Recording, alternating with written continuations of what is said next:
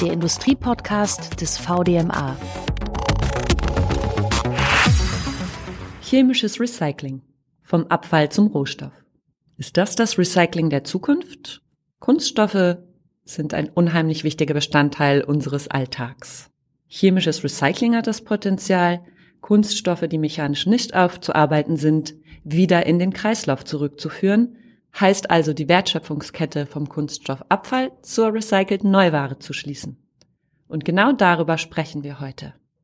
Ich freue mich auf und über meine beiden Gäste, digital per Videokonferenz zugeschaltet ist Professor Dr. Manfred Renner, Institutsleiter bei Fraunhofer Umsicht und Lehrstuhlinhaber an der Universität Bochum, wo er auch eine Professur hält. Sowohl dort als auch in der Institutsleitung bei Fraunhofer Umsicht beschäftigt er sich mit der Circular Economy. Außerdem berät er die Bundesregierung und Bundesministerin Lemke zur nationalen Kreislaufwirtschaftsstrategie. Herzlich willkommen, Professor Renner. Vielen Dank, ich freue mich sehr auf das Gespräch. Und mir direkt gegenüber sitzt Richard Clemens, Geschäftsführer Fachverbände Nahrungsmittel und Verpackungsmaschinen und verfahrenstechnische Maschinen und Apparate im VDMA.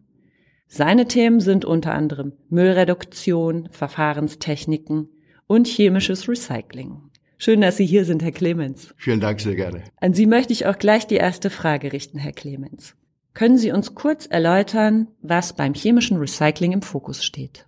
Im Fokus steht immer die Kreislaufwirtschaft, also das Wiederverwerten von Abfallprodukten aller Art.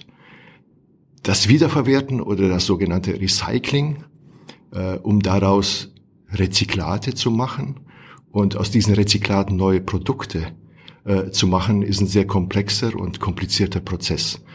Wir müssen leider zur Kenntnis nehmen, dass sehr viele Produkte, gerade im Kunststoffbereich, ob wir über kunststoffbasierte Baustoffprodukte sprechen oder auch Multilayer-Folien im Verpackungsbereich, sehr schwer mit den herkömmlichen Verfahren, also mechanisches Recycling, äh, zu trennen sind.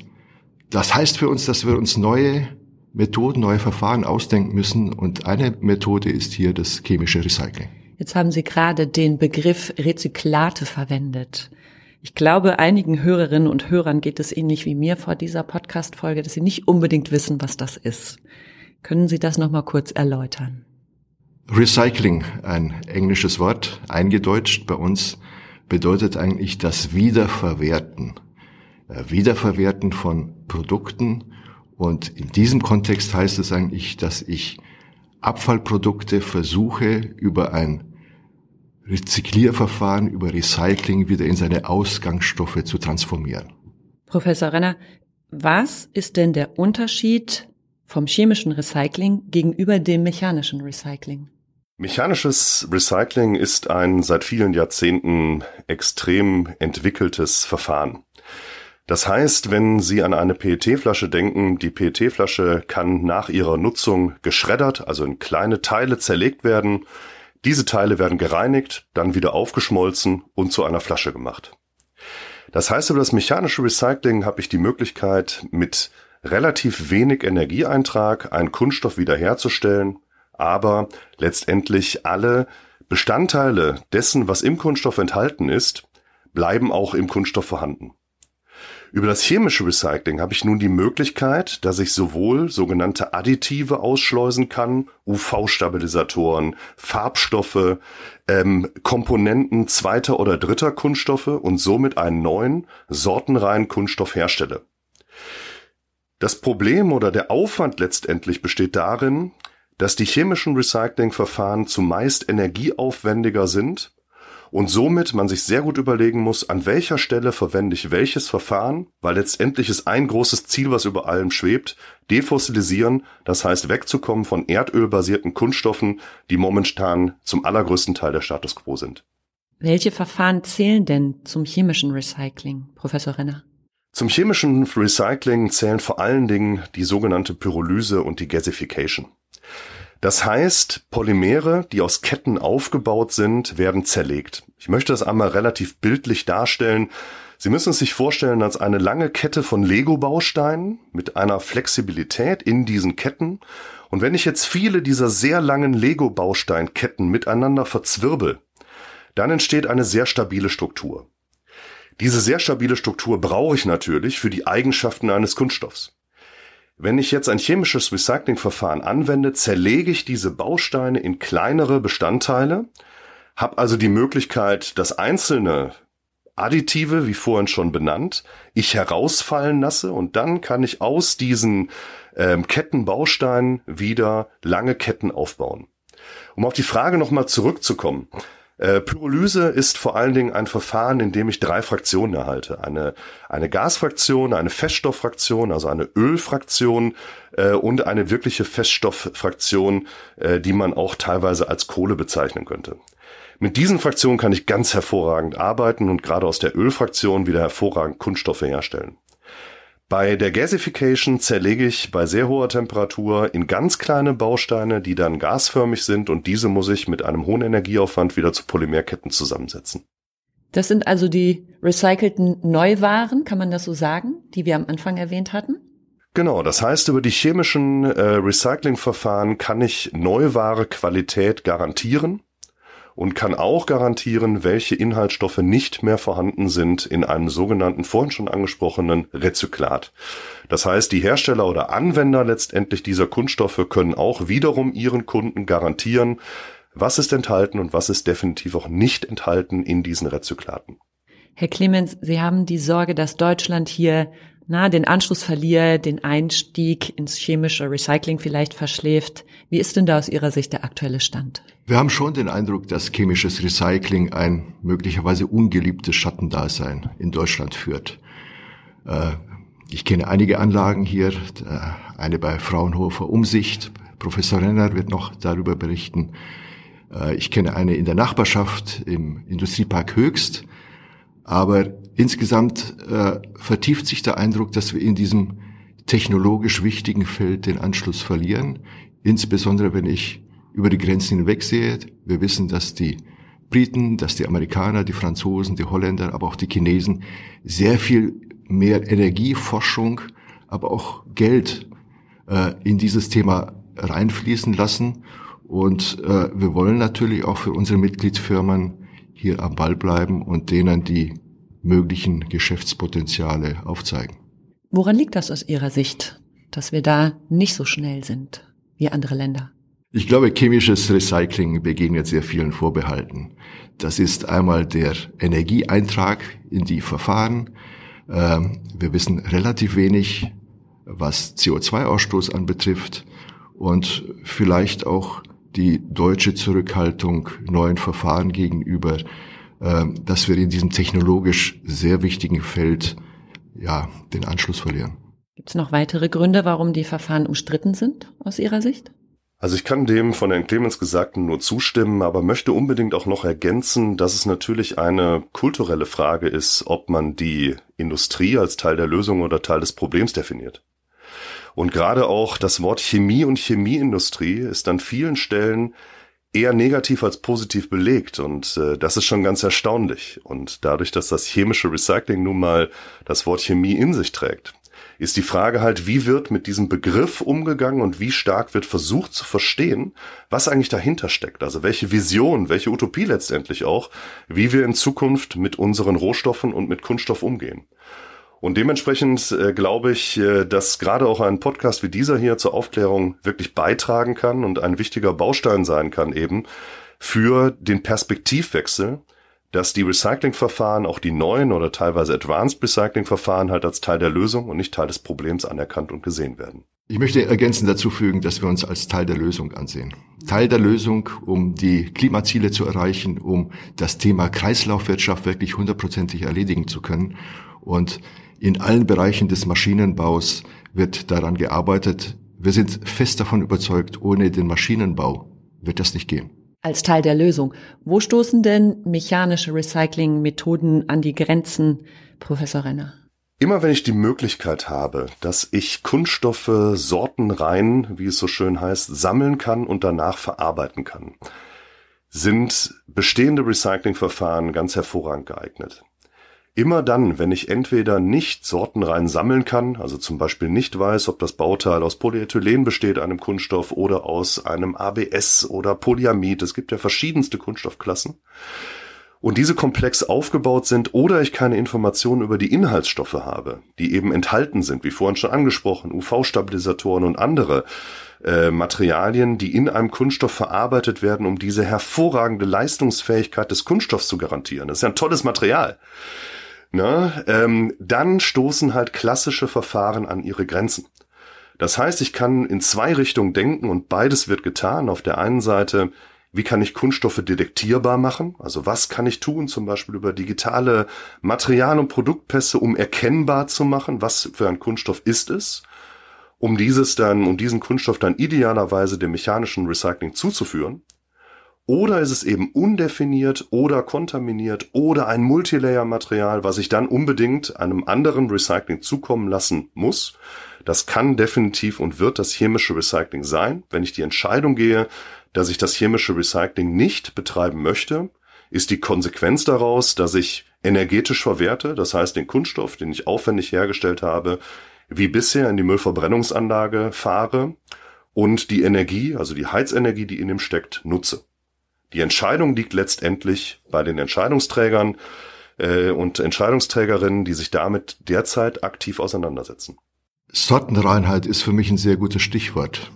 Wir brauchen sortenreine Rezyklate, um aus einer Lebensmittelverpackung erneut eine Lebensmittelverpackung herstellen zu können. Wir sprechen über sensible Produkte, also Produkte, die der Mensch zu sich nimmt. Und ich kann schlecht aus einem ehemaligen Benzinkanister eine Milchverpackung machen. Also das ist für uns das A und O, Sortenreinheit und die Möglichkeit, wirklich sortenrein zu trennen und daraus dann sortenreine Rezyklate zu gewinnen. Ähm, absolut. Und ich möchte hier auch ergänzen, also das, was teilweise vergessen wird, ist, wir haben ein Material geschaffen und es heißt ja Kunststoff, weil es ein künstlicher Stoff ist, den es vorher so nicht gab, der es uns ermöglicht, auf der einen Seite Lebensmittel viel länger haltbar zu machen, Lebensmittel und andere Güter transportfähig zu machen, dass wir Produkte gestalten können. Denken Sie an das Interieur eines Automobils beispielsweise oder andere hochwertige Produkte. Das heißt, es ist nicht die Frage, ist der Kunststoff letztendlich das Problem, sondern die Art und Weise, wie wir mit dem Kunststoff zum Ende des Lebenszyklus umgehen.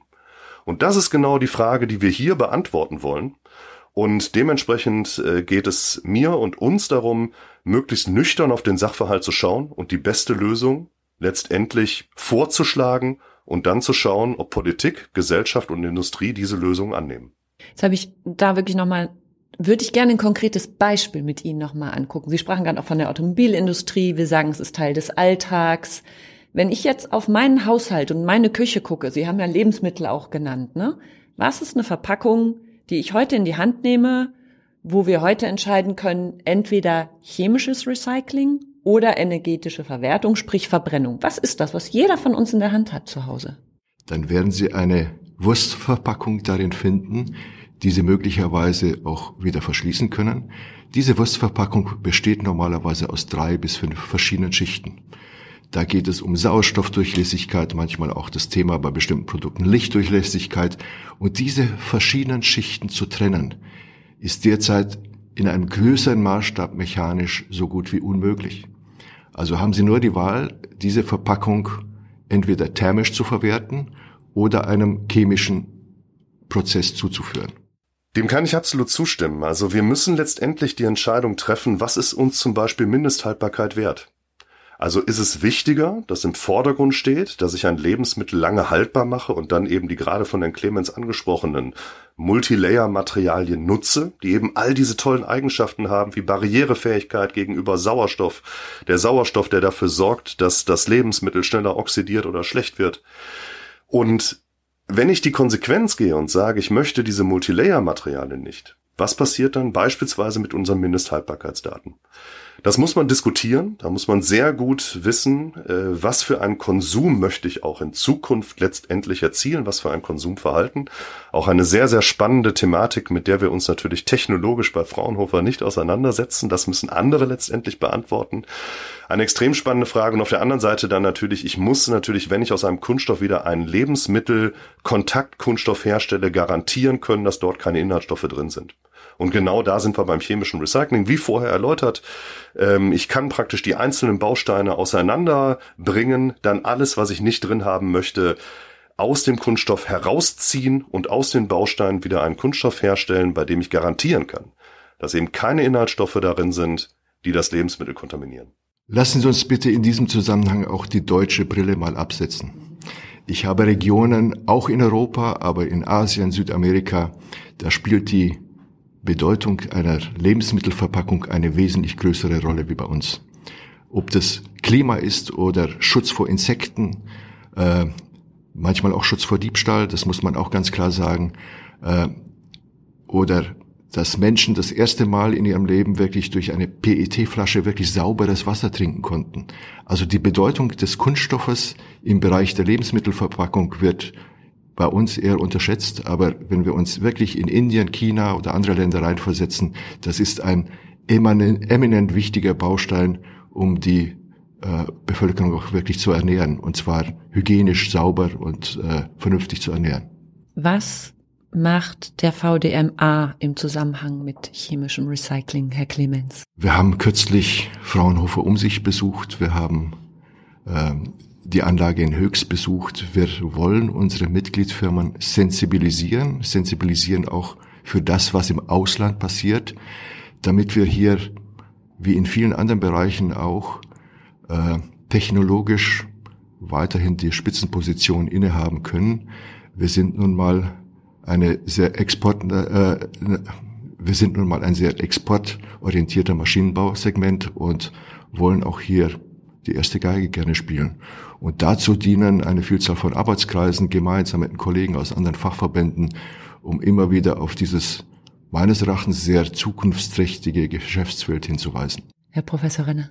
Der Maschinenbausektor verändert sich. Ich meine, wir alle nehmen es wahr, was zum Beispiel die, die Elektromobilität mit der Zulieferindustrie äh, der Automobilbranche macht. Dementsprechend müssen wir uns natürlich sehr gut überlegen, welche Chancen ergeben sich durch eine Veränderung der Art und Weise, wie wir auch in der Circular Economy letztendlich mit den ehemals Rest nun Wertstoffen umgehen und das ist gerade auch für die deutsche Wirtschaft und für hochwertige Beschäftigungsverhältnisse eine unglaublich große Chance, Wertschöpfung zu generieren. Das heißt, wenn wir hier die Prozess- und Verfahrenstechnik und die Anlagen bauen, die wir selber nutzen durch unsere Nutzung und durch das Potenzial, das wir erschließen und zeigen können, können wir andere Regionen dieser Welt davon überzeugen, dass das funktioniert und damit den gleichen Exporterfolg auch der Anlagen ähm, möglichst sicherstellen, den wir in der Vergangenheit auch schon erzielt haben. Dementsprechend sehe ich für uns eine Riesenchance und die Frage ist, nutzen wir diese Chance oder lassen wir diese Chance diskutiert liegen? Das Ergebnis ist meiner Meinung nach offen. Professor Renner, ich hätte es nicht besser sagen können. Der ganze Transformationsprozess bedeutet für eine Vielzahl unserer Unternehmen auch eine Riesenchance, hier technologisch weiterhin die Nummer eins weltweit spielen zu können. Jetzt höre ich einerseits es passiert viel, gerade auch in der Industrie, in der Wirtschaft über den VDMA. Andererseits sind da aber doch auch Sorgen, schaffen wir den Anschluss, halten wir den Anschluss? Was macht die Politik in dem Zusammenhang, Professor Renner? Die Politik ist sehr intensiv damit beschäftigt, ein Bild für sich selber ähm, zu kreieren, das Entscheidungen ermöglicht. Ist jetzt ein bisschen wolkig vielleicht ausgedrückt. Ähm, will ich es konkretisieren? Wir sprechen bei der Circular Economy als Ganzes über ein neues Wirtschaftssystem. Also es ist nicht eben die Frage, ob wir einzelne Bausteine beim Behalten des Status quo verändern, sondern wollen wir uns wollen wir die Transformation in ein neues Wirtschaftssystem ähnlich wie im Energiesektor die wirkliche Transformation vorantreiben. Und damit sind natürlich viele Entscheidungen verquickt.